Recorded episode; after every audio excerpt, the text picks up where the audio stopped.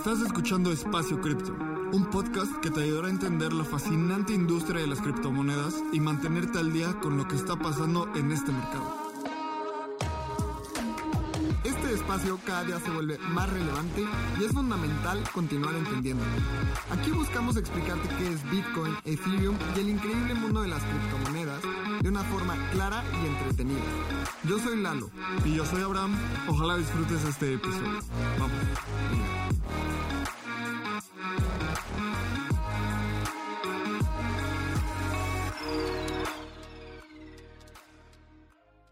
Hey, ¿qué onda? Muchísimas gracias por escuchar de nuevo Espacio Cripto. Y el día de hoy tenemos a Pedro Cobos. Pedro fue alguien que no estudió programación y al día de hoy se dedica 100% a desarrollar en Web 2 y Web 3. Así que hablamos de todo lo que tuvo que hacer para llevar este camino y fue un episodio muy inspirador. Abraham, ¿cómo estás? ¿Qué onda?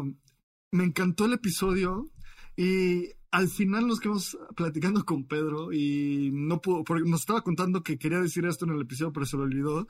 Y decía que aprender a programar para él fue algo que creía que no podía, o sea, era algo tan retador y tan difícil que decía, no, no, no, pues es un skill que no voy a lograr obtener. Y después de obtenerlo, de aprender a programar y ver que su código corría, entendió que podía aprender cualquier cosa. Creo que está súper cool eso y hablamos sobre eso, de cómo llegó, cómo fue su camino para pasar de estudiar relaciones internacionales en Brasil a irse a China a, a trabajar, regresar y estudiar programación. Así que si te interesa ese mundo, este es el, episodio perfecto para ti. También hablamos sobre qué están viendo los devs en Web3, porque nosotros nos fijamos mucho en las narrativas, tal vez, no sé, sociales, artísticas, económicas, y entrar en las narrativas de devs a veces es un poco más complicado porque pues tienes que estar dentro de esas comunidades. Así que échate todo este episodio, disfrútalo. Recuerda suscribirte a nuestro newsletter, lo puedes encontrar ahí en nuestro Twitter, sumarte a nuestra comunidad en Telegram, también en Twitter la puedes encontrar. Nuestro Twitter es arroba espacio cripto. Y te dejamos para que disfrutes este episodio. Y antes, escuchemos a nuestros patrocinadores que hacen Espacio Cripto posible. ¿Quieres llevar tu cripto trading al siguiente nivel y probar un protocolo descentralizado? Checa DYDX. DYDX es el mejor exchange de derivados descentralizado, en donde podrás hacer trading tradicional con tus criptos y también tendrás acceso a herramientas de trading más avanzado como margen o trading perpetuo en Bitcoin, Ether, DOT y muchas criptos más. DYDX combina las mejores tecnologías para brindarte a ti las herramientas de trading que deseas. Con sus órdenes de mercado en Layer 2, tienes al alcance de tu mano los beneficios de la descentralización con la eficiencia y velocidad de un exchange centralizado. Todo esto con la privacidad y seguridad que los Zero Knowledge Proofs de Starkware brindan. Conecta tu cartera y empodérate como trader con las herramientas que DYDX tiene para ti. Hola y bienvenidas, bienvenidos a un episodio más de Espacio Cripto. Y el día de hoy siento que me estoy tomando aquí una chilita y es más un episodio entre amigos que una entrevista per se. Así que, Pedro, muchísimas gracias por estar con nosotros. Por fin se nos hace grabar. Qué gusto tenerte aquí en Espacio Cripto. ¿Cómo estás? Muchísimas gracias, estoy súper bien y, y, muy agradecido de que me hayan dado la oportunidad de participar. Eh, es gracioso porque siempre los escucho y ahora estar platicando con ustedes es, es, es diferente, ¿no? Es otra experiencia. Sí, creo que justo antes de empezar a hablar, de empezar a grabar, estábamos hablando Pedro se apellida Cobos. Espero no estarte doxeando. Nah. Eh, pero sí estás en Twitter, entonces supongo que no. Y yo también me apellido Cobos. Entonces, eh, me acuerdo que yo cuando conocí a Pedro, fue el evento de Entrando al Espacio Cripto y estaba dando una conferencia y dice, sí, aquí con mi primo. Y yo, ¿qué? ¿Qué está, ¿Qué está pasando? Y, y luego ya entendí, no somos primos, pero creemos que estamos como a un grado de separación familiar, tal vez. Sí, probablemente. Oye, Pedro, y ahí justo antes de empezar a grabar también nos estabas contando sobre todo lo que haces en Web3 y en lo que andas. Y pues no te pudimos dar un título. Así que, ¿qué haces? ¿Qué haces en Web3? ¿Cuál es, qué gorra te pondrías? Yo me pondría la gorra de, de aprendiz en Web3. Eh, porque realmente es, es, es algo de, que me llama, es el, el, nicho dentro de tecnología que más, más, me llama la atención. y realmente quiero enfocarme 100%, pero aún no estoy de lleno en la industria. yo aún no tengo un trabajo, eh, un empleo en Web3, pero ese es mi objetivo, ¿no? Eso está bien. O sea, igual no tienes un, un, empleo, pero haces muchas cosas, ¿no? ¿Qué haces? O sea, nos estabas contando de todas las DAOs en las que colaboras y eso. Sí, por ejemplo, bueno, una de las DAOs en, las que estoy colaborando actualmente se llama Developer DAO. Y otra DAO con la que estaba colaborando, pero ya no, más que nada por cuestiones de tiempo, se llama Web3Dev, que es una DAO que nació en Brasil y actualmente se está empezando a expandir eh, principalmente en, América Latina de habla hispana. Y yo los ayudé a, montar el canal de Discord en español, a, armar un equipo de traductores y, bueno, básicamente es eso. Aparte también participo en varios meetups eh, en la escuela de programación donde doy clases que se llama Levagón. Yo soy la referencia en Web3, entonces cuando alguien tiene una duda o quiere entrar a, Web3 o quiere aprender más sobre blockchain, normalmente yo soy la persona que da como los talleres para onboarding a, gente que quiere pasar de Web2 a Web3. Eso está increíble. También sabemos que, bueno, además, Pedro, gracias y lo digo acá en el podcast porque fuiste uno de los speakers de Entrando al Espacio Cripto y tu historia fue súper inspiradora. Yo no sabía que habías eh, cambiado, digamos, como de negocios internacionales o algo así. Ahorita nos platicas más, pero te fuiste a todo el mundo de desarrollador y ahorita estás metido en un montón de DAOs y tiras código y estás súper metido en esto, pero sabemos que no estudiaste esta carrera en sí. Y eso la verdad es que creo que fue muy inspirador en el evento porque todos estábamos como, wow, si Pedro puede, yo también puedo. Sí se puede. Me gustaría hacer ese salto. Entonces, platícanos un poco sobre ese salto que hiciste, porque ahorita ya traes hasta la capa de, de Jedi developer y todo, pero pues sabemos que empezaste como alguien que no sabía nada, que ya había estudiado una carrera, cómo fue ese proceso de decir, bueno, pues tal vez esta carrera no es a lo que me quiero dedicar al 100%, así que cuéntanos esa historia. Sí, por supuesto. Eh, bueno, antes que nada, también me gustaría agradecerles por darme la oportunidad de hablar en el evento y yo creo que eso habla muchísimo acerca de Espacio Cripto y de todo el trabajo que, que, el equipo entero hace porque cuando yo hablé en el evento yo no tenía absolutamente nada de conocimientos de Web3, había empezado, tenía como dos meses y el hecho de que me hayan dado la oportunidad a alguien que estaba empezando para mí fue como una señal clara de que realmente quieren ver que, la comunidad crezca, ¿sabes? No solamente como acaparar toda la atención, sino abrir ese espacio y, para darle voz a todos los miembros de la comunidad. Entonces eso fue increíble y ahí se ganaron mi admiración y mi respeto inmediatamente. Y con respecto a mi historia, pues básicamente, bueno, yo estudié relaciones internacionales en Brasil. Eh, cuando me regresé a México no tenía ni idea de lo que quería hacer, entonces me fui a, a Playa del Carmen porque mi hermana estaba viviendo allá en la época y estuve trabajando en la industria del turismo como tres años más o menos.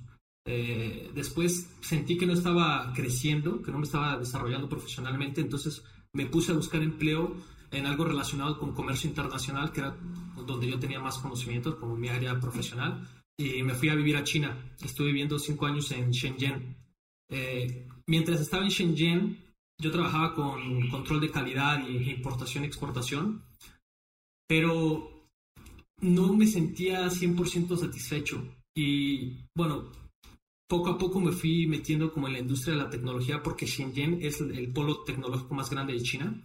Está, por ejemplo, allá está Tencent o Baidu, que son gigantes de la tecnología china. Eh, y un día fui a, un meetup de, blockchain, era de eh, iOS. Y ahí fue cuando me enteré sobre cripto y todo esto y empecé a invertir como todos, yo creo que casi todos empezamos de esa forma. Eh, no me fue muy bien, entonces me, alejé de, cripto como casi tres años, no, un poquito más, fue desde 2017, 2018 vino el, el, invierno, el winter, y como hasta principios de este año empecé a acercarme otra vez, porque dije, ah, voy a empezar a invertir de nuevo, busqué podcast y encontré el suyo. Pero bueno, yo cambié de industria porque realmente sentía que todo está caminando hacia allá y que aquí, por lo menos aquí en Latinoamérica, comparado con China o con algunos otros lugares, todavía tenemos bastante eh, campo. Eh, y, bueno, yo lo que quiero hacer es ayudar a las personas a, adquirir habilidades tecnológicas. ¿no? Ese es como uno de los motivos por los cuales decidí cambiar de industria, aprender a programar y todo eso. Creo que una de las cosas que nos une a muchas de las personas que estamos justo en el espacio cripto es que muchos entramos como por ver un, un, activo tan volátil y un activo que dices, ah, pues le meto lana y, y parece que voy a ganar, ¿sabes? Sí. Yo entré así, sé que Lalo también entró así, tú también, y lo que pasa es que ves, entras y dices, oye, ¿por qué en un mes gané 300% o perdí 80%, ¿sabes? Sí. Y te empiezas a rascar, le empiezas a rascar un poquito y dices, ok, bueno, esta tecnología está súper interesante, ¿no? El blockchain, smart contracts, mil buzzwords que todo el mundo de repente dice y mucha gente no sabe qué quieren decir. Y luego rascas otro nivel de profundidad Sí. y te das cuenta todos estos valores de descentralización, estos valores de ser tu propio banco, de ser una, un, un individuo soberano. Y ahí es a mí donde ya me, me, o sea, todas las otras cosas me perdieron y fue como, justo antes de cripto, yo pensaba, tal vez no así de claro estos temas, pero sabía que no estaba conforme con el banco, ¿no? El banco, sí alguien disfruta un banco, no sé qué pasa mal, o sea, qué estaría mal con ellos. O sea, la gente prefiere al dentista que al banco y yo soy uno de esos, ¿sabes? Y luego empiezan a salir todas estas cosas como eh, tener libertad creativa con NFTs y ya, puf, te pierdes, ¿no? Entonces, Sí. me, me encantaría también que, que nos cuentes qué fue eso que te atrapó a ti, porque entraste, luego no te fue tan bien tal vez en tus inversiones y saliste. ¿Y por qué regresaste y por qué te quedaste? ¿Qué fue ese factor que, que hizo que Pedro esté aquí hoy? Más que nada, y es, es gracioso que lo menciones porque la cuestión de los valores creo que tiene un peso enorme en Web3, porque si te fijas, muchas de las personas que acaban quedándose eh, y que se interesan por la tecnología y todo lo que puede lograr, eh, están muy conscientes de sus valores, o sea, como que tienen muy presente el tipo de personas que quieren ser. Y, y dentro de todos los nichos de tecnología, yo creo que en, ma- en Machine Learning también hay un poco más como de, de ética, pero Web3 realmente, por lo menos ahora, tiene esa parte de los valores que hasta el momento yo no había encontrado en ningún otro lugar. Entonces dije, wow, ¿qué es esto? No? Eh, y obviamente al empezar a, a- a investigar más y aprender más, me di cuenta de que, o sea, aparte de, de la especulación y todo, que realmente esta tecnología tenía muchísimo potencial como para ayudar a mejorar la vida de todas las personas, ¿no? Y, y eso fue lo que me llamó la atención. Luego vi que la comunidad era sumamente eh, amigable, que eso es otra cosa que también es muy difícil de encontrar.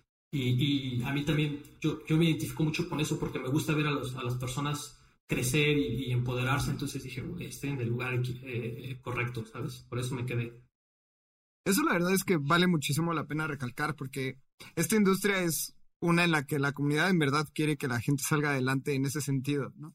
Como Sí. Abraham y yo siempre decimos, como la industria de las mayonesas, probablemente no haya un meetup cada martes en un bar para hablar de mayonesas, etcétera. Sí, no existe el mayonesa invasiva. Exa- Exacto.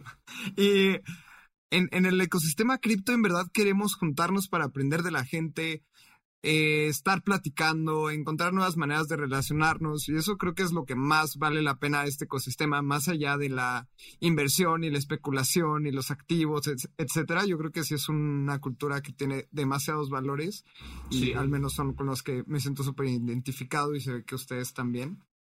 Y Pedro, ahora que ya sabemos qué es lo que motivó a, a cambiarte. Vamos Sí. a hablar un poquito más deep de lo que haces en tu día a día. Porque estabas diciendo que das clases, también participas en DAOs, tienes un trabajo web 2, también sabemos que te tomaste una pócima para tener 30 horas al día, porque no sé cómo haces todo eso. Pero, ¿qué haces con todo este tema de las DAOs? Platícanos en cuáles participas y cuáles son tus funciones dentro de ellas. Bueno, con- eh, empecé eh, participando más con Web3 Dev, ahí fue donde tuvo un peso más significativo mi, mi participación y los ayudé básicamente a empezar toda la parte de, de habla hispana.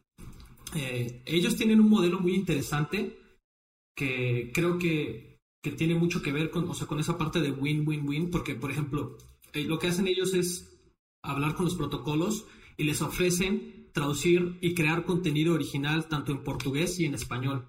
Y eso es uno de los principales retos que tenemos actualmente en Latinoamérica en general para que haya más eh, formación técnica. O sea, hay gente que tiene ganas de aprender, pero infelizmente no habla inglés y, el material que se encuentra en línea no es tan abundante como lo hay en inglés, ¿no? Entonces yo les ayudé a montar toda esa parte de traducciones, también el servidor en Discord.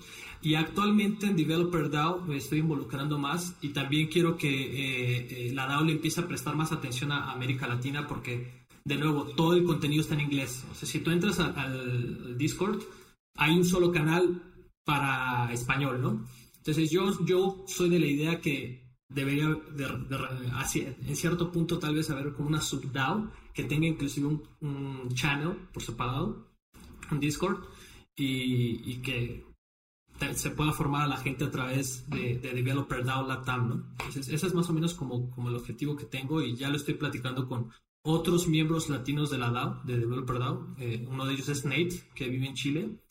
Eh, y también un mexicano que, que, es fundador de Developer DAO, se llama Eric Noble. Eh, y bueno, después, si tenemos la oportunidad de platicar con él, creo que él también les puede dar un poco más de insights acerca de la DAO en general. Sí, hay que traer a, a Eric a, Espacio Cripto. Creo que justo platicábamos que uno de los elementos más importantes de esta industria es la conexión con devs, ¿sabes? O sea, es tecnología, a final de cuentas tiene que haber desarrollo de código y a mí me encanta pensar en cómo todas las convergencias que hay cuando, cuando consolidas talento como grandes diseñadores y diseñadoras, personas de negocios súper inteligentes, financieros, financieras y personas que desarrollan código. O sea, salen cosas como como Uniswap, ¿sabes? O como Aave o, los NFTs. Exacto, Ethereum. Ethereum es una convergencia de una política económica súper interesante con una innovación tecnológica súper profunda. Y Pedro, creo que, a ver, me falta algo. Hablaste que estudiaste negocios internacionales o relaciones internacionales en Brasil. Sí. Y ahorita nos acabas de contar que estás en una developer DAO, que trabajaste en comercio, trabajaste en tecnología en China, trabajaste en Playa del Carmen. ¿Qué pasó? ¿En qué momento tú te convertiste en desarrollador para entrar a, todo este segmento de devs en Web3? Ya nos contaste cómo te apasionaste por Web3, pero ¿en qué momento te volviste dev? Yo al regresar de China, yo me regresé de China justo a finales de 2019 unos meses antes de la pandemia. De hecho, creí que me había salvado, pero al final resultó que ellos tuvieron muchos menos problemas allá. Eh, y me, me, regresé con el objetivo de aprender a programar porque, como les había comentado, yo realmente había leído un libro que tuvo mucho impacto, que se llama Homo y hablaba acerca de cómo los algoritmos en algún punto eh, van a llegar a, hacer muchas de las, de las eh, por ejemplo, tenemos dos habilidades, ¿no? Físicas y cognitivas, y los, y los algoritmos en algún punto van a poder realizar todas las, las eh, tareas cognitivas que nosotros podemos. Y, yo sentí que en Latinoamérica, o por lo menos sea, en todo el mundo, realmente no nos estamos preparando para el impacto que va a generar ese cambio y, y de qué forma podemos como eh, concientizar a la población. Entonces, por eso decidí aprender a programar y principalmente con el objetivo de, de difundir ese mensaje, ¿no? Como de, hey, nos tenemos que eh, tenemos que aprender a adaptarnos porque se vienen cambios muy fuertes. Entonces me metí a ese bootcamp que se llama Levagón, que es donde doy clases actualmente también. Eh, cuando terminé el bootcamp eh, me puse a, programar freelance, hacía proyectos, páginas, aplicaciones web en freelance. Y después entré al empleo donde estoy hoy, que es CRISP, es una startup francesa. Y ahí no desarrollo como tal, pero estoy en como la parte de business development, hago de todo un poco. Eh, porque es una startup súper chiquita, somos 14 personas. Pero sí, fue así como yo eh, aprendí a, desarrollar y esa fue la decisión, o sea, tomé la decisión porque yo sentí que era algo muy importante y que no le estábamos prestando atención. Pedro, platícanos un poco más sobre estos bootcamps, porque sabemos que das clases en uno, pero no necesariamente es como el único que existe. ¿Qué tanto es real de que entras a un bootcamp y ya puedes buscar un trabajo de developer? Eh, ¿O cuánto esfuerzo crees que alguien tiene que hacer? Porque un montón de gente se nos acerca en los eventos y es como, es que quiero ser developer, pero no sé por dónde empezar. Así que platícanos un poco sobre los distintos bootcamps y ventajas y desventajas de estar en uno, cuánto duran, etcétera. Sí, por supuesto. Bueno, eh, hay que tener claro que los bootcamps al final del día son un negocio, entonces obviamente a los bootcamps les conviene que tú entres para aprender a programar. Sin embargo, yo, yo realmente creo que son una excelente alternativa eh, dependiendo en la situación en la que estés. Por ejemplo, en mi caso, yo ya no me podía dar el lujo de, de ponerme a estudiar cuatro años, no sé, una ingeniería en sistemas. Entonces quería aprender a programar, pero ya había intentado programar por cuenta propia y no lo había logrado por falta de disciplina, en fin. Y entonces el bootcamp fue una excelente alternativa para mí porque me obligó a enfocarme a estudiar durante tres meses todos los días de 9 de la mañana a 6 de la tarde programación. Y lo, lo bueno del bootcamp es que eh, hay profesionales, hay profesores que te van guiando y ese es uno de los problemas cuando estás aprendiendo a programar porque por lo menos en mi caso, cuando no entendía algún concepto, me frustraba y me alejaba por días entonces, al, tener que comprometerme, al pagar el bootcamp y estar ahí, dice, ya no me puedo echar para atrás, ¿sabes? O sea, lo tengo que terminar, lo tengo que hacer. Y a pesar de que fue sumamente frustrante, o sea, de hecho, yo siempre cuento esta anécdota a los alumnos para que, y a las alumnas para que entiendan que no están solos ni solas. La primera semana casi lloré de, tanta frustración porque era tan difícil, ¿sabes? Y bueno, con respecto a las, a las ventajas, yo creo que una de las ventajas es eso, que te obliga a comprometerte, que hay profesores y profesoras que te van guiando durante todo el camino. Eh, y también la, la, comunidad, el networking. De hecho, yo, yo encuentro bastantes este, semejanzas entre la comunidad de Levagón y la de Espacio Cripto, ¿sabes? Porque es también gente que quiere ver a los demás crecer y ganar. Ahora, una de las desventajas es que son un poco exclusivos dependiendo del bootcamp porque no son baratos, son, son caros. Eh, y también que eh, si sales preparado o preparada para, para, obtener un empleo, pero requiere mucho esfuerzo, ¿sabes? No es como que no vas a salir inmediatamente. Hay, gente, hay mucha gente que sale y consigue empleo, pero en promedio la gente se tarda seis meses en conseguir un, empleo eh, de programador o programadora. Y, por ejemplo, ese es uno de los motivos por los cuales yo recomiendo no endeudarse para hacer un bootcamp, ¿sabes? Porque si sales del bootcamp ya con la presión de conseguir un empleo, y aparte traes la deuda encima, entonces se vuelve una presión que siento que es desnecesaria, no es necesaria, ¿sabes? ¿Y la tuya entonces fue de 9 a 6 por, ¿qué fue? ¿Tres meses? Sí, son 10 semanas en el vagón y son como si fuera un empleo de lunes a viernes de 9 a 6. En la mañana empiezas con una clase, eh, el resto del día son ejercicios prácticos donde te están forzando al límite para que uses todo lo que aprendiste, aprendiste durante el día y, también todos los conocimientos que has adquirido eh, durante el bootcamp. Y al final del día hay otra clase que es un live code, en donde, donde los alumnos van a programar frente de todo el salón y es una experiencia increíble. O sea, yo, yo estoy muy agradecido y realmente fue como el, inicio del cambio de carrera para que yo pudiera pasarme de lleno a la industria de la tecnología. Claro. ¿Y fue online o presencial? O sea, nada más para que la gente sepa que puede haber distintos, ¿no? Están las dos modalidades. Tú puedes hacerlo en línea o presencial también. ¿Cómo te lo aventaste tú? Presencial. Era justo antes de la pandemia. Yo terminé el bootcamp el fin de semana que cerró México. Pues las cosas pasan por algo. Te fuiste de China tres meses antes de que explotara esto y terminando el bootcamp justo a tiempo. Sí, cerrar aquí, pero sí. Además el networking, ¿no? También, o sea, más allá también de lo que aprendes a programar y todo, cuando lo haces presencial tienes ese plus de conocer un montón de gente que está igual que tú. Nada sustituye el rapport cuando estás conociendo gente en persona, ¿sabes? Por ejemplo, o sea, ese es uno de los principales eh, retos que tuve cuando empecé a trabajar remotamente porque el equipo entero está en Francia y al principio es difícil preguntar si no conoces a la persona, ¿no? Entonces, cuando haces el bootcamp presencial, tienes como esa confianza de llegar al profesor y decirle, oye, ¿sabes qué? Es que la neta no, entiendo esto, o sea, tal vez te da pena preguntar o algo y llamas a alguien que te da más confianza y si lo pueden hacer presencial, siempre lo recomiendo. Sí, y creo que una de las cosas que a mí me han ayudado mucho en los trabajos remotos que he tenido es, la verdad, invertir tipo una semana en solo uno a unos con la gente y presentarme y decirles, oye, o sea, no te voy a pedir nada, solo quiero pues conocerte y saber qué te gustan. ¿Te gusta el food? ¿Te gustan los gatitos? ¿Te gusta la música? Entonces así es mucho más simple a la siguiente. Y, oye, cuéntanos un poco también, Pedro, de entrando más al mundo de las DAOs, porque hay mucha gente que como que relaciona DAOs con, no sé, tal vez con algún proyecto de NFTs o con algunos temas muy específicos. Y DAOs de desarrollo es de las, creo que Developer DAO y de las que tú nos has contado es de las primeras que, que yo escucho.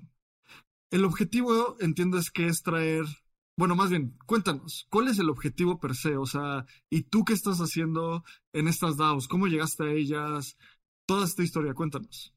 Bueno, yo llegué a Developer DAO primero porque eh, estaba buscando precisamente una DAO que, que, con la cual yo me identificara con su misión y los valores.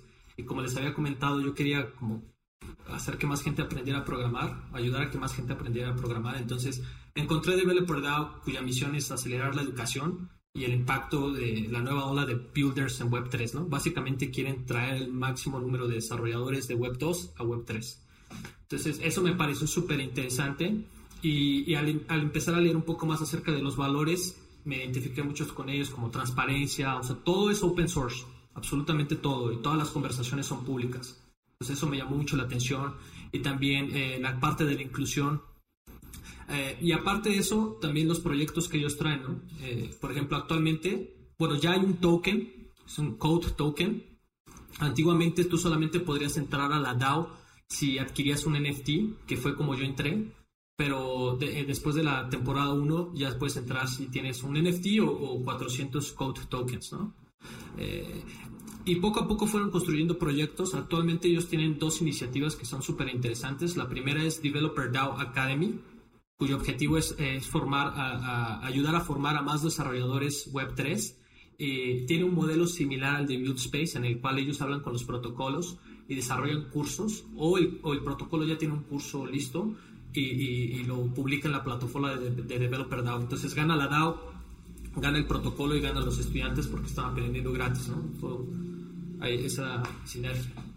¿Y esos cursos en específico de qué son? O sea, ¿qué, ¿Qué puede aprender alguien si quiere entrar a, la DAO y aventarse un curso? Hay, hay de varios tipos. Los, los de, Developer DAO Academy aún no están listos, aún son muy puntuales. Por ejemplo, puedes aprender cómo interactuar con Open Zeppelin o cómo crear un contrato vía Open Zeppelin. Pero normalmente estos cursos son del tipo de, ok, crea una colección de NFTs desde cero. ¿sabes? Entonces te enseñan todo, todo el procedimiento hasta de cómo conectar el front-end eh, a la wallet y, eh, al smart contract para que a la hora de que alguien quiera mintearlo, todo esté conectado. Entonces te van llevando paso a paso. Realmente no necesitas tener mucha experiencia en programación. Eh, también hay opciones para que tú, hay cursos en los cuales te enseñan a hacer una DAO, ¿no? Como toda, toda la cuestión de la gobernanza y el token de gobernanza, en fin. Entonces son cursos que realmente, si, si los... Yo, mm, yo podría decir que alguien que haga todos los cursos de este tipo, sí podría llegar a estar preparado, preparada como para entrar de junior developer en algún proyecto. Oye, Pedro, ¿y cuál es como el objetivo más a largo plazo, no? Cuéntanos un poco más del, del roadmap, porque creo que cuando empezamos a hablar de cualquier DAO, siempre es súper importante iniciar con los valores, ¿no? Porque al final de cuentas eso es lo que alinea al inicio culturalmente a las personas. Luego tiene que haber una alineación de incentivos, que por eso existen los tokens en las DAOs, y también después creo que debe de haber una alineación de la visión, porque si hay alguna desalineación en, en, estas tres esferas, pues muchas cosas pueden ir muy catastróficas eh, en una organización descentralizada. ¿Cuál es el objetivo final? O sea, ¿tienen algún KPI? ¿Cuáles son las iniciativas que están desarrollando? Aparte de la, de la Developer DAO Academy, otra de las iniciativas súper interesantes que están desarrollando es la Developer DAO Agency. Eh, porque, como bien lo decías, y creo que ustedes ya lo han mencionado bastante en algunos otros episodios, que es muy importante que las DAOs tengan un modelo de negocio, porque si no lo tienen, eventualmente los grants se van a secar y no va a sobrevivir, ¿no? Entonces, en este caso, Developer DAO Agency eh, tiene como objetivo ser una plataforma para que desarrolladores Web3 puedan hacer freelancing. Entonces, pon tu, llega un protocolo y dice, o, algún proyecto o, un emprendedor o emprendedora que no tienen un equipo técnico, entran en contacto con Developer DAO y Developer DAO eh, les provee un equipo de desarrollo completo, ¿no? Y, y la idea es que eh, a pesar de que sí, una parte se va como para la tesorería de Developer DAO, pero que la mayor parte sea para los devs. Entonces sería una plataforma de devs para devs, de freelancing. Eh, aparte de eso, también ahorita ya están eh, trabajando con Developer Relations, o sea, están como tienen equipos pequeñitos en los cuales medio que tercerizan esa parte para eh, los protocolos o proyectos que no tienen la posibilidad de tener a alguien de tiempo completo. Eso está bien ah, interesante. Esos son, sí, definitivamente. Además, las DAOs que realmente tienen un modelo de negocio son las que se van a quedar por muchísimo tiempo, porque al final, si no nada más es un grupo de personas pidiendo grants sin ningún objetivo más allá del que ayudar a, desarrollar el ecosistema. Eso está muy cool. Pero como decíamos, o sea, no es nada sostenible vivir de grants y todas esas personas justamente tenemos que estar súper conscientes de buscar ciertos modelos que permitan hacer estas comunidades o estas DAOs algo que puedan vivir por mucho más tiempo. Y eso está muy interesante. ¿Cuántas personas hay en, en Developer DAO? Mira, inicialmente la conexión inicial fueron 8000 NFTs de los cuales se mintearon 4.000, si no me engaño. Entonces, ahorita yo calculo que debe haber eh, dentro del, Discord aproximadamente unos 5.000 miembros activos y activas, pero no todo el mundo participa. Yo mismo me tardé bastante en participar, ¿sabes? Al principio era demasiado abrumador. Me acuerdo que escuché eh, el, episodio con Ana en, en, el cual ella decía que se tardó un ratote entrando a todos los canales y eh, para entender mejor. Entonces yo creo que ese es uno de los puntos en donde la experiencia para, para el usuario en las DAOs todavía eh, tiene room for improvement, pero sí, ah, ah, em, empecé ya a colaborar más, más a lleno hace poco, pero todavía es limitado el número de personas que está trabajando eh, con la DAO 100%. De hecho, así, tiempo completo son contados los miembros. Sí, creo que esto lo... No, no lo evaluamos o no pensamos que es una barrera de entrada cuando estás muy metido en Web3, pero creo que es súper necesario hasta un curso de cómo utilizar Discord. Y eso ayudaría muchísimo al onboarding de un montón de personas. A ver, Telegram funciona así, Discord así, porque de repente nos queremos pasar como a... No, es que métete al servidor de Discord y valida que tienes el token en tu wallet, entonces conecta el bot y una vez que lo tienes puedes empezar a colaborar como dev, ¿no? Hasta los devs en ese momento que no sean Web3 pueden hasta sentirse abrumados, como decías. Sí, sí, sí, es un poco abrumador, la verdad. Ahí te interrumpí, Abraham. Sí, no, no pasa nada.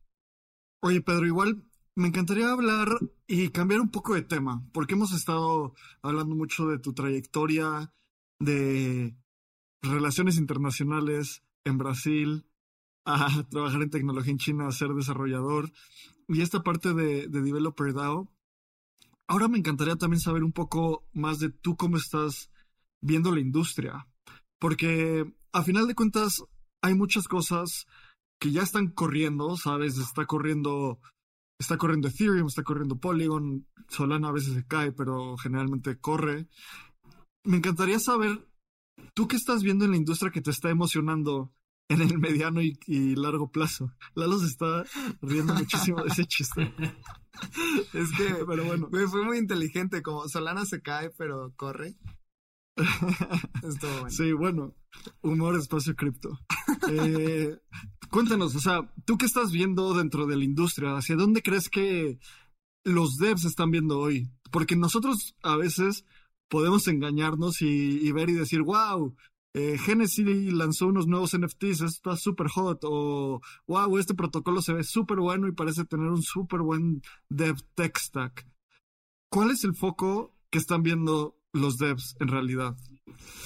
Yo creo es un poco temprano aún y de hecho desde mi punto de vista, o sea, como yo también estoy iniciando, eh, estoy aprendiendo, pero lo que yo he, podido acompañar en términos de, de desarrollo es que mucha gente, las discusiones que veo dentro de Developer DAO e inclusive en Twitter de devs es como que no nos volvamos maxis, porque no sabemos cuál de las cadenas, cuál de las blockchains o cuál de los protocolos realmente van a sobrevivir, o sea, todo puede pasar. Entonces, yo creo que una de las tendencias o algo muy importante es como mantener la mente abierta y no cerrarnos a que, ok, hoy no sé, a, mí me encanta Ethereum, por ejemplo, pero puede ser que mañana eh, algún otro, alguna otra blockchain eh, ofrezca cosas diferentes que también sean interesantes, ¿sabes? Entonces, yo siento que, primero, no sé realmente si el futuro va a ser multi, multi, multi, multi-chain. Yo me imagino que va a ser multi-chain, pero eh, tal vez un poco más limitado, como hoy en día es con, con, con cloud, ¿no? Por ejemplo, AWS o Azure, ese tipo de cosas. O sea, hubo muchos eh, actores, pero al final se fueron, o sea, se, se fue cerrando un poco. Entonces, yo diría que una de las tendencias es realmente mantener una mente abierta en términos de, de, cuál es el protocolo y también entender que la tecnología puede ser que blockchain el día de mañana desaparezca, que no creo y todos creemos que no y creemos, por eso estamos aquí, pero tenemos que estar conscientes también de que pues, es una posibilidad, puede llegar a algo que sea tal vez más innovador. ¿no? Eh, en Developer DAO realmente es como muy neutro, es como chain agnostic. Esa es la, la, la impresión que yo tengo que no, no hay como mucho maximalismo. Pero ¿en qué, en qué blockchain estás comprando el token para entrar a la DAO? Eh, yo, yo, si a mí me preguntan eh, Ethereum, ¿no? no, no, no no, creo que, que creo, creo que es válido. Pero sí, sí entiendo lo que dices, sí, sí entiendo lo que dices. Pero eso es una cosa muy importante y de hecho me gustaría escuchar su, su, su, su opinión al respecto porque al final del día, o sea, yo, esta es una opinión muy personal, ¿ok? No creo que sea la mejor tecnología la que vaya a dominar eh, la más veloz o la más eficiente, la más segura, sino la, la, que consiga crear una economía alrededor de ella, o sea, una economía más eh, eh, activa, por así decirlo, ¿no?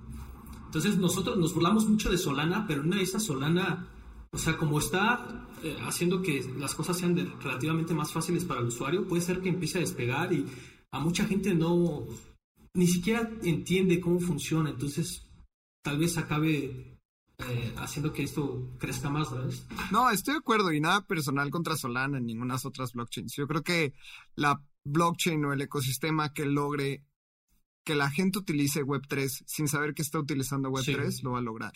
Y yo creo que eso va a ser algo que ni siquiera sea un tema de blockchain, sino va a ser un tema de cultura, va a ser un tema de educación, va a ser también las necesidades que tengan ciertos países o ciertas comunidades. Y al final, o sea, realmente nosotros porque estamos muy metidos en la tecnología, pero no importar demasiado qué blockchain sea mientras sea funcionable. Que tal vez nosotros votemos por una blockchain en específico, pero estoy de acuerdo, Pedro, que no necesariamente tiene que ser Ethereum si es la que llega más masa o si es la que corra más rápido o sea la más barata. O sea, yo creo que tampoco hay que estar casados, nada más que sí, creo que sí Ethereum lleva la carrera. Esperemos a ver qué pase, pero sí. no, na nada contra otras blockchains. Tampoco vayan al Discord de Espacio Cripto a quemarnos. Igual creo Oye, que. Rápido, sí. No, dale, dale. Eh, sí, es que me acordé de otra cosa que creo que va a ser importante en términos de tendencia, que eh, son las uh, cross-chain apps. Eh, de hecho, está, no sé si han escuchado hablar de Connext, que, que es un bridge, un puente para que, que, se está enfocando, son SAPs, se llaman. Y básicamente quiere mejorar la experiencia de usuario para que no tengas que estar cambiando de, de cadena. ¿no? Claro. ¿Qué, es, ¿qué quiere decir SAP? Interesante. SAPs son las, las eh, dApps que, ah, son, con son, construidas con ajá, yeah, como que, cross que son, apps. Exacto. Pero no sé si ese fue un término que, que inventó Conext tal vez como para es branding darle más sí. Creo que de, de, todo esto que estabas mencionando Pedro para mí hay yo veo un futuro un poco difuso porque es tan rápida la innovación en esta industria que te tienes que quedar como latente en muchas, en muchas, en muchos, en muchos aspectos y muchas veces. Y como también a veces es tan rápida, hay demasiado ruido. O sea, sí. creo que el caso perfecto es Luna y Terra. Hubo un momento donde sabíamos que algo estaba mal, los economics no tenían sentido, pero de repente como que toda la validación social era como, no, pues puede que sí tengan razón, ¿sabes? Y sí. puede que sí esté jalando. Yo, y también cuando das un paso afuera del espacio cripto, te das cuenta que muchos de los discursos que también tenemos en esta industria son también medio que un self-fulfilling prophecy, ¿sabes? Creo que ahorita que estuve lejos y no, no vi nada de la industria en, en varias semanas, como me dediqué a leer mucho más de otros temas que me interesan demasiado como filosofía y otros temas tecnológicos. Y es bueno ponerse a cuestionar esas, esas narrativas. Y me, me encanta lo que dices de Developer DAO porque una DAO puede ser agnóstica a cualquier tecnología. Es un sistema Sí. de gobernanza. La tecnología solo es algo que lo habilita. Y en el largo plazo yo me imagino un mundo donde espacio cripto, pues eventualmente vamos a tener que quitarle el cripto, ¿sabes? O sea, tal vez solo va a ser espacio. Es, va a pasar algo como lo que pasó con el Internet. O sea, en los noventas decían, ah, es una compañía Internet, it's an Internet company. Y hoy, pues solo es una compañía, ¿sabes? O sea, ya no existe una compañía casi que sin Internet. O sea, hasta las cosas como agricultura, que son lo más... eh, la revolución industrial 1, la revolución industrial 0, o sea, como que simplemente estas cosas se van adoptando y van absorbiendo eh, y van mutando. Entonces, Sí, algo que lo que yo sí siempre voy a abogar es si al final Ethereum o lo que sea que sea gana, pero sigue estando desalineado a, a los valores que queremos predicar, ahí es donde como que tenemos que stand out, ¿no? Y por eso sí, Terra era tan importante y estoy de acuerdo, la- a la gente no le va a importar qué es el sharding, no le va a importar entender qué son los rollups, a nadie le importa entender por qué es tan importante que Ethereum migre a un, a un como una programación orientada a objetos, porque who Sí. cares, ¿sabes? Es, es, Sí. es fascinante entenderlo, pero ¿a quién le importa? En el momento en el que haya como una contraposición a los valores, creo que ahí es donde la comunidad va a decir, ok, chance te llevamos queriendo mucho tiempo, Ethereum, Solana, lo blockchain que seas, Polygon, Arbitrum, Layer 2 que seas, pero si haces ese, ese, ese pivoteo en cómo haces las cosas, creo que ahí es donde va a estar el verdadero ganador. sí, Bro. estoy de acuerdo. No, Sí, sí, también sí. este tema, estoy también muy metido ahorita y Abraham y yo hemos tenido como este tema del tema cultural. Porque también una comunidad es súper importante que siempre se- mantenga al día y esté relevante en el ecosistema desde la perspectiva cultural y desde la perspectiva de que, como decía Abraham, a nadie le importa qué es el sharding mientras ellos puedan validar entrar a un juego de fútbol con su NFT, ¿no? Y todo esto es cultura y cuando la, en la web 3 se fusione con la cultura del día a día de las personas en una comunidad, Sí, ya, no importa. Y justamente como decía Abraham, no importa qué blockchain sea, va a pasar. Y creo que está pasando. No sé, no sé ustedes cómo han Sí. visto, pero últimamente estoy tan bullish con tantas noticias en el ecosistema cripto, ni siquiera, ni siquiera tema tecnológico, sino cultural. Ahí platícanos un Sí. poco cómo funciona esto también en, en las DAOs y dentro de, de la subDAO la, o la subcultura de los developers. Bueno, antes de, entrar en este tema hay una cosa también que, que me ha llamado mucho la atención recientemente y es que, por ejemplo, eh, cada, vez me, cada vez veo más posiciones abiertas para Developer Relations, ¿no? Y, y bueno, yo no era muy joven cuando en el, dot com eh, boom, boom, pero no, o, o inclusive cuando, no sé, salió el iPhone, pero yo no recuerdo que Apple o, o Google le estuvieran pagando a los desarrolladores o dándoles grants a los desarrolladores para que crearan aplicaciones en, la Play Store o la App Store.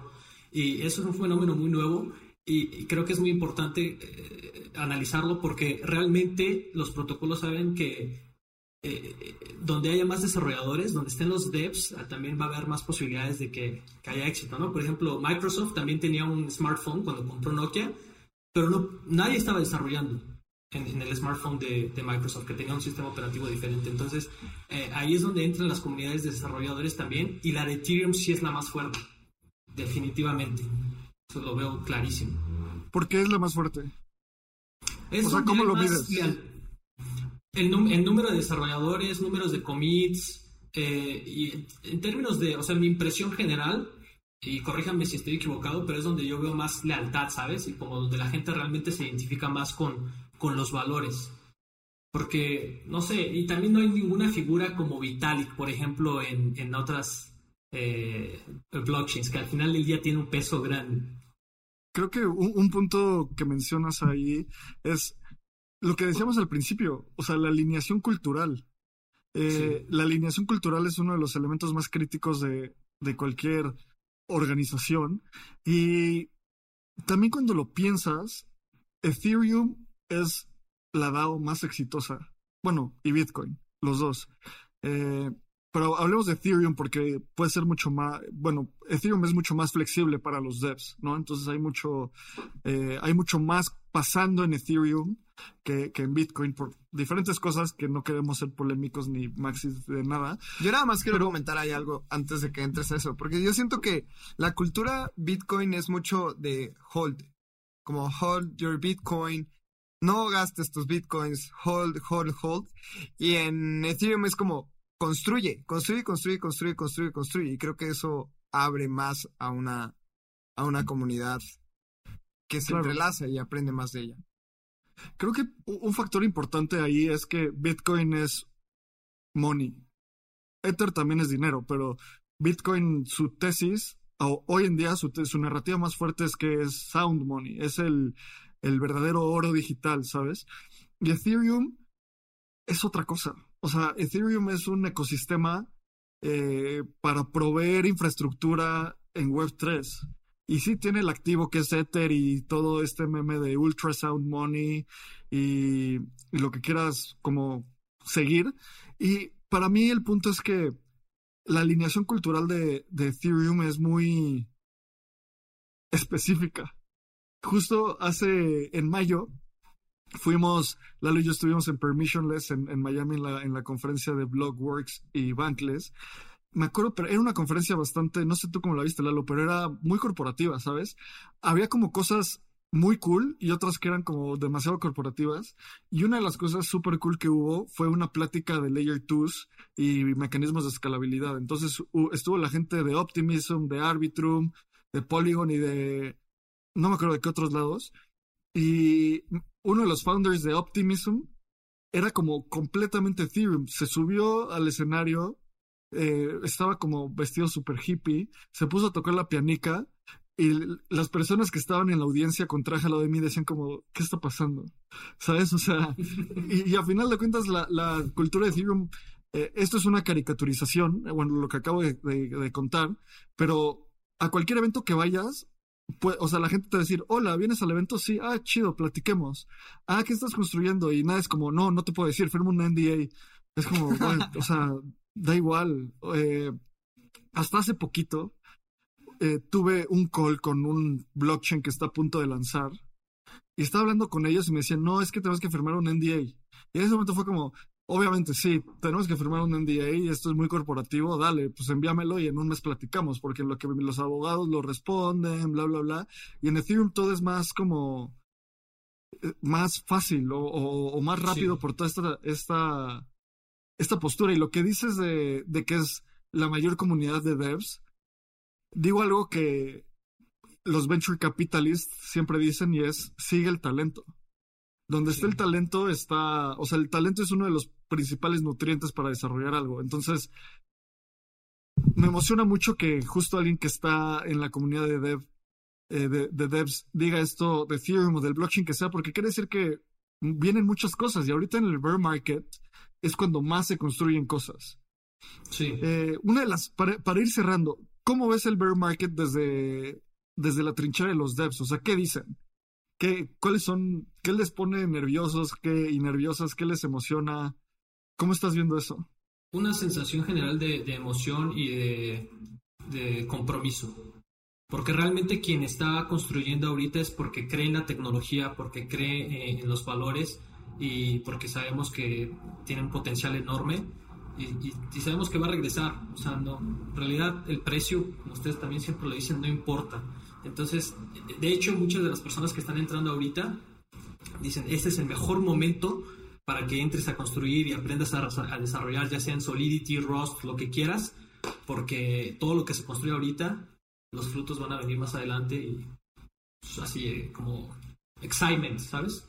Es el bear market más positivo o más bullish en el que he estado.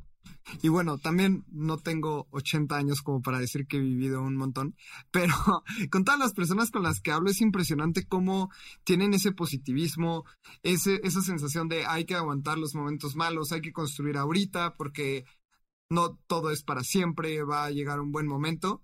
Y yo creo que eso también nos posiciona en, en un momento de hasta de paz mental, en el sentido de decir, si ahorita estamos jodidones, lo único Sí. que te queda es subir.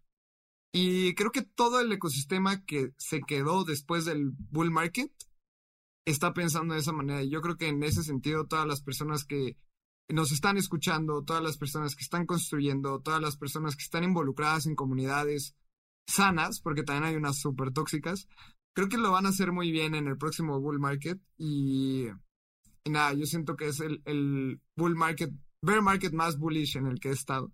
Y algo que mencionaba Abraham también en las comunidades, siento que ahora estuve en Medellín para, para Cosmoverse y me llevé una súper grata sorpresa en la comunidad de Cosmos.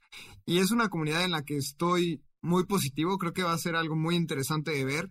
También es una comunidad que no es nada tóxica, que justamente decía que la comunidad de Ethereum es muy buena y que ellos están apalancando y aprendiendo también de ellos. Así que también estas comunidades hay que reconocer que están haciendo las cosas muy bien. También están empezando, la comunidad de Polkadot está empezando. Hay comunidades buenas que veamos qué sucede en cinco años, porque la gente está subestimando el corto plazo, subestimando el largo plazo y sobreestimando el corto plazo. Así que veamos qué sucede.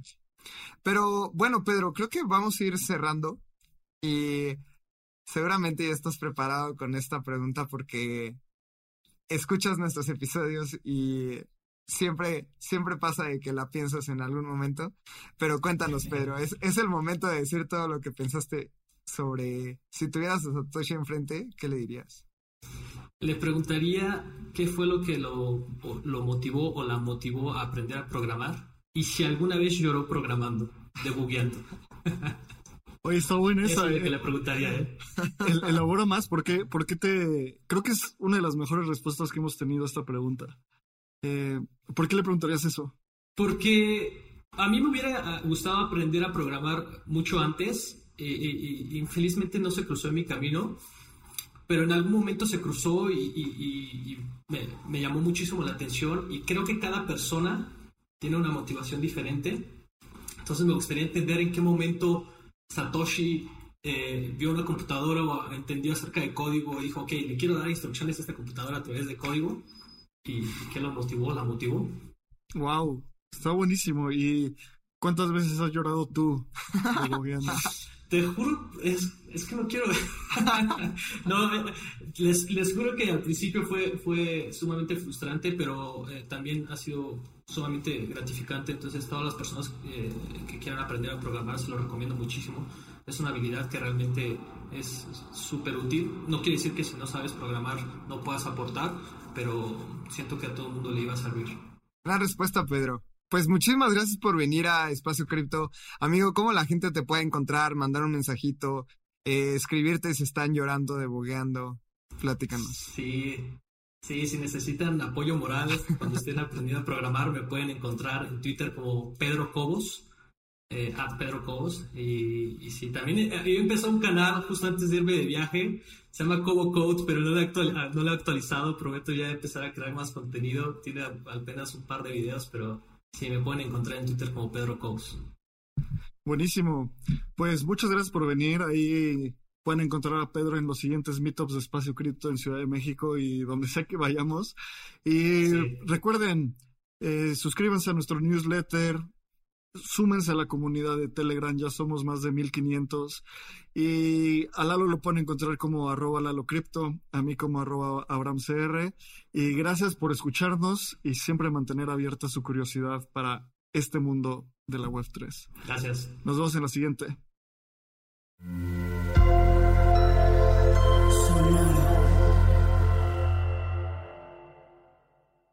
Este guion de Mundo Futuro lo escribió una inteligencia artificial.